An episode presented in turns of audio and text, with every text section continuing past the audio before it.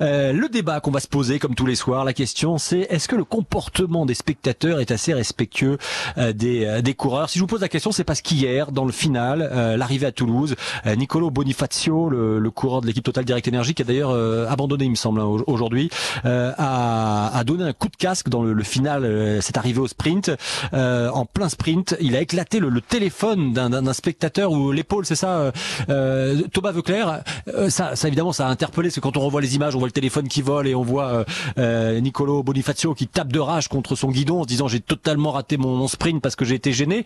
Est-ce que vous direz qu'aujourd'hui, sur cette édition, le, comportement des spectateurs, qui sont nombreux hein, sur le bord des routes, est, plutôt respectueux?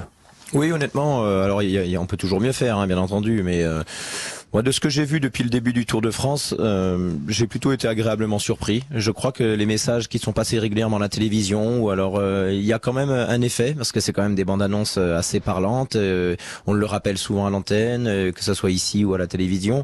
Je crois qu'il y a une petite prise de conscience. Il faut pas relâcher le- les efforts pour autant. Maintenant, il y a le phénomène des téléphones portables. C'est vrai que on, on- a envie de dire de toute façon euh, un selfie ou un, un- quand les coureurs passent à 60 65 km heure, ce qui était le cas hier, aucun intérêt de sortir un téléphone pour prendre une photo, ça marchera pas du tout. Profitez du spectacle et puis les photos, vous les voyez dans les journaux, les magazines, mais vous n'aurez les photos, c'est bien après l'arrivée ou au départ le matin quand vous croisez un coureur.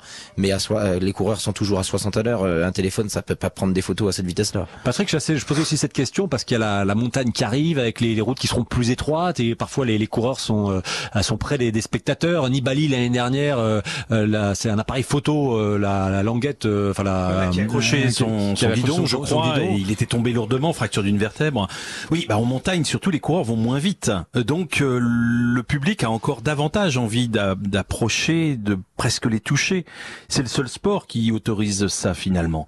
Et donc c'est, il y a aussi une différence, c'est-à-dire que sur le Tour de France, on a, je sais pas si vous allez sur Paris-Nice ou, sur le Critérium du Dauphiné ou sur les, les, les, courses du très terroir euh, qu'il y a lu, qui, qui ont lieu en France et qui sont des courses professionnelles, vous vous voyez souvent un public de connaisseurs parce que c'est en semaine, souvent, les gens travaillent, c'est pas les vacances, etc. Le Tour de France, c'est un public tellement varié, un public familial, un public euh, international même, et parmi eux, énormément de gens qui n'appréhendent pas les dangers de la route. Les dangers de la route, euh, vu de la part des coureurs. Ils se rendent pas compte à quelle vitesse ils arrivent. Ils se rendent pas compte euh, que les coureurs qui ne sont pas en première ligne n'ont aucune visibilité. Donc découvrent euh, justement le type en train de faire un selfie euh, avec les coureurs derrière lui euh, au dernier moment. Ça d'ailleurs, c'est quelque chose qu'il faut plus voir. De même que les cyclistes ne supportent plus de voir des automobilistes avec un téléphone à la main au volant, euh, ils ne supportent plus de voir au bord de la route sur le Tour de France un, un je dirais un spectateur qui fait un selfie parce que justement il ne voit pas par définition, il tourne le dos à la course. Il a, quand il y a des barrières, c'était le cas hier avec Nizzolo, je dirais que les dégâts sont moindres, mais ils auraient quand même pu être importants. En montagne, ça peut prendre des conséquences beaucoup plus graves et ça s'est vu dans le passé.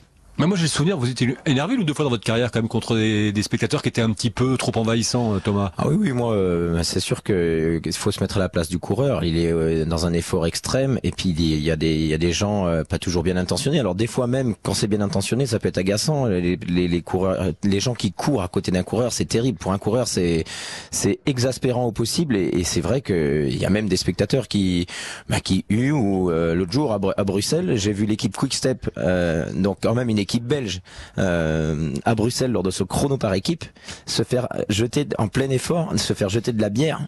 Pourquoi? Parce que euh, Philippe Gilbert n'avait pas été sélectionné au sein de cette équipe.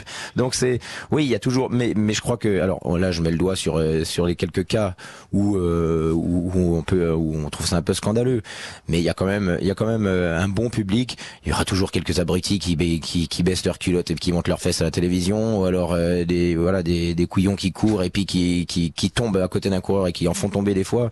Mais mais quand même, le Tour de France c'est une fête. Il faut il faut venir en famille, entre amis, en profiter et, rester bien sagement sur le bord de la route. Et c'est comme ça, tout le monde est content et on profite du spectacle.